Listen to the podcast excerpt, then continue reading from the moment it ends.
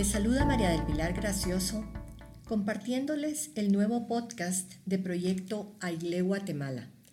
Gracias por escucharnos.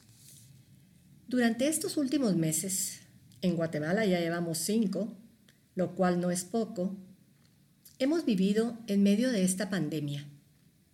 Quizá hemos ya oído mucho decir y algunos dirán, ah, ya, dejemos de hablar de esto, o mejor, ya hablemos de otra cosa, ya no le demos vuelta a lo mismo.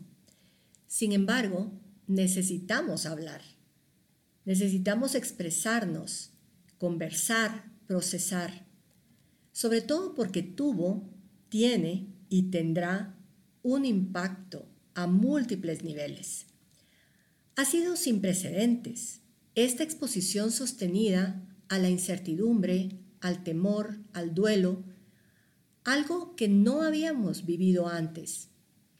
Y también a tratar de sostener una fuerza de esperanza, de optimismo, de energía, de motivación para afrontar todo el impacto que ha tenido. Sobre todo porque es controversial. Lo que antes considerábamos expresiones de afecto como abrazarnos, estar cerca, la proximidad, ahora es precisamente lo que nos pone en riesgo. Necesitamos cuidarnos, estar a la distancia, desinfectarnos. Y eso va en contra de lo que habíamos aprendido. Entonces necesitamos hacer ese cambio. Necesitamos procesar. No es que todos hemos estado o estamos afectados directamente por el virus, pero colectivamente sí lo estamos. Esto es un evento mundial, global. Al principio íbamos aprendiendo y todos, gobiernos, médicos, investigadores, comunidades, familias, todos íbamos sobre la marcha tratando de encontrarle sentido, cura.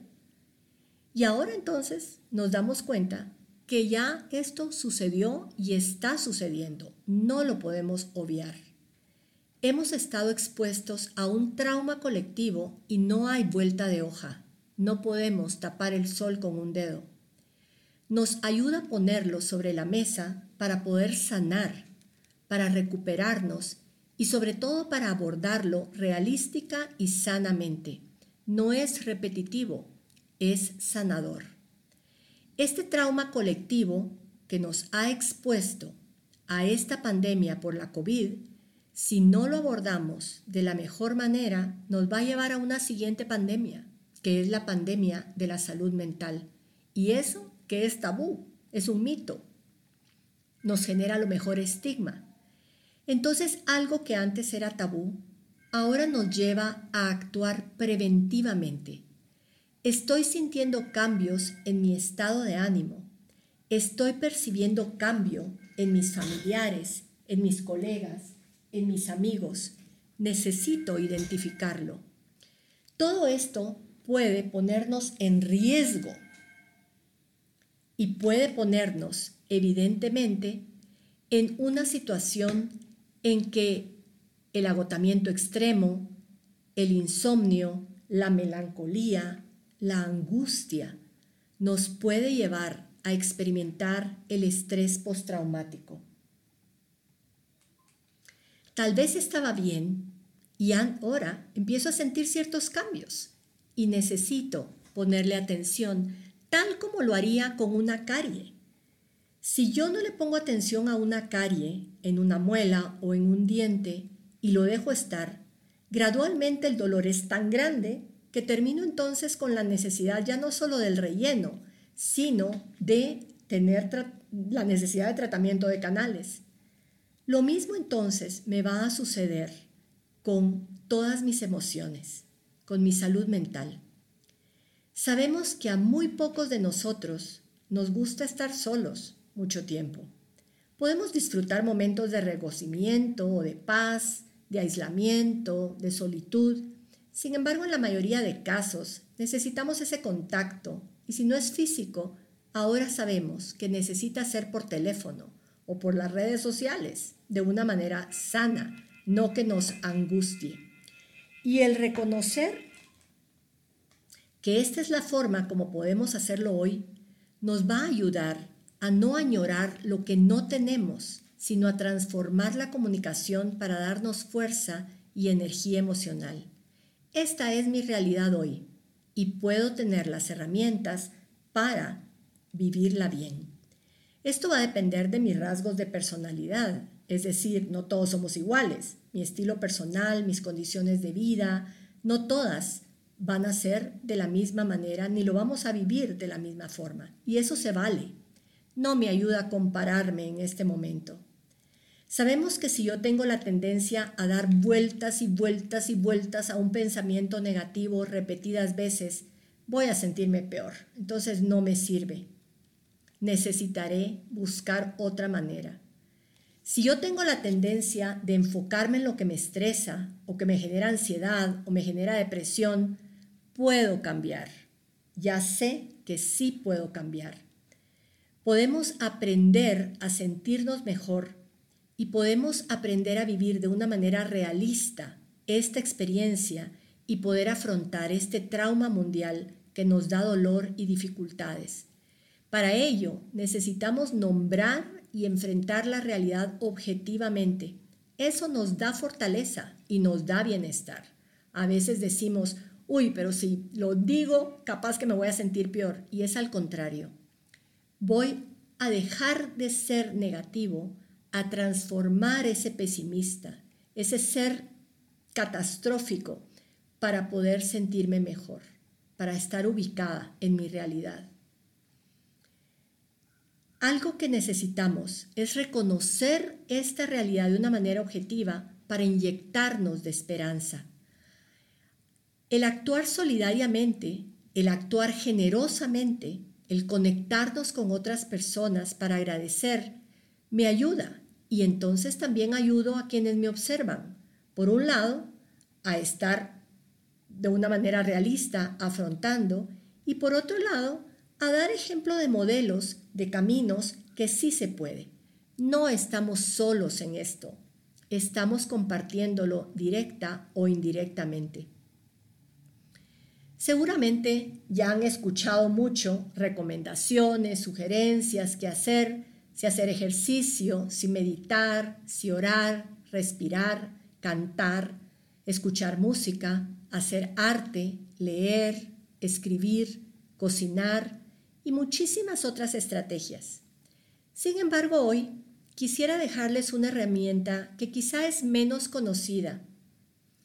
Sabemos que al practicarla como una rutina continua y repetida, nos vamos a ayudar a mantener la calma y el balance emocional aún en medio de situaciones de lo más difíciles. Les invito a probar lo que se llama el escaneo corporal como un recurso diario antes de acostarse, al levantarse o aún en diferentes momentos del día si estoy experimentando estrés o tensión. La doctora Junot en Francia, en una universidad, corroboró que el escaneo corporal puede ofrecernos balance y calma inmediato. Eso no quiere decir que vamos a cambiar nuestras emociones, sino vamos a transformar la manera como nos relacionamos con ellas. El escaneo corporal nos entrena en practicar estabilidad y al cultivarlo repetidamente, este estado no solo nos ayuda a afrontar el caos mejor y con más calma, sino que nos genera paz, estabilidad, para poder cuidar mejor de nosotros mismos y de los demás, manteniendo la esperanza y la motivación. Si lo practico repetidas veces, se me convierte en costumbre y gradualmente se convierte en mi estado de afrontamiento. Les invito a que lo practiquen de tres a seis días a la semana durante cuatro semanas consecutivas y nos cuenten. Verán que si lo vamos practicando repetidamente, el beneficio con la práctica será mayor. Vamos a practicar muy brevemente muy pocos minutos y ustedes lo pueden ir alargando de la manera que les haga sentir más cómodos. Les invito a que, siguiendo su estilo personal, traigan su atención a su cuerpo y se imaginen que la luz potente de un faro les empieza a iluminar. Si quieren, pueden cerrar los ojos si así se sienten cómodos. Y empiecen a notar que esa luz les ilumina y va iluminando cada parte de su cuerpo.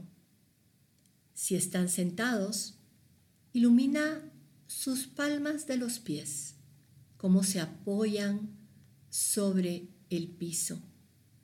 Si están acostados, imagínense que esa luz les ilumina todas las partes del cuerpo. Y gradualmente empezamos con los pies. Ilumina los dedos de mis pies, ilumina mis tobillos, ilumina mis camotes, mis pantorrillas. Y la luz del faro va iluminando y va limpiando. Llega a mis rodillas, llega a mis muslos y tomo dos o tres respiraciones. Y la luz del faro sigue iluminando. Llega a mis caderas, a mis órganos genitales, llega a mi estómago, mis intestinos, llega a mis pulmones. Y siento como al respirar entra el aire y sale el aire. Y la luz del faro sigue iluminando y me quita toda la tensión, todos los pesos y siento mi cuerpo más liviano con la luz que va iluminando. Llego a mi corazón y la luz ilumina mis hombros, mi cuello, mis brazos, mis codos y la luz va recorriendo cada parte de mi cuerpo hasta llegar a mis muñecas, mis manos y mis dedos. Y esa luz aliviana toda tensión y gradualmente sigue, vuelve a subir, llega a mis codos, a mis hombros, a mi garganta. Respiro y entra el aire y sale el aire. Y gradualmente esa luz ilumina mi boca, mi saliva, mis mejillas, mis ojos, mi nariz. Y llega mi cráneo.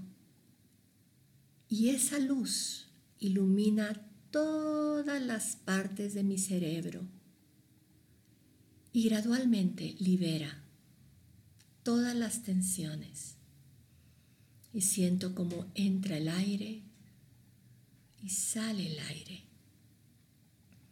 Y la luz que ilumina me libera habiendo recorrido todas las partes de mi cuerpo y generándome paz, generándome calma.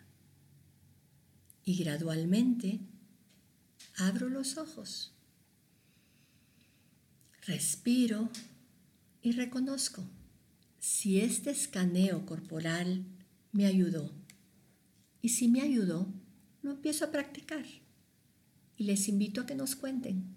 Ojalá que esto nos ayude a mantener la paz y a mantener nuestro bienestar. Que tengan una linda semana.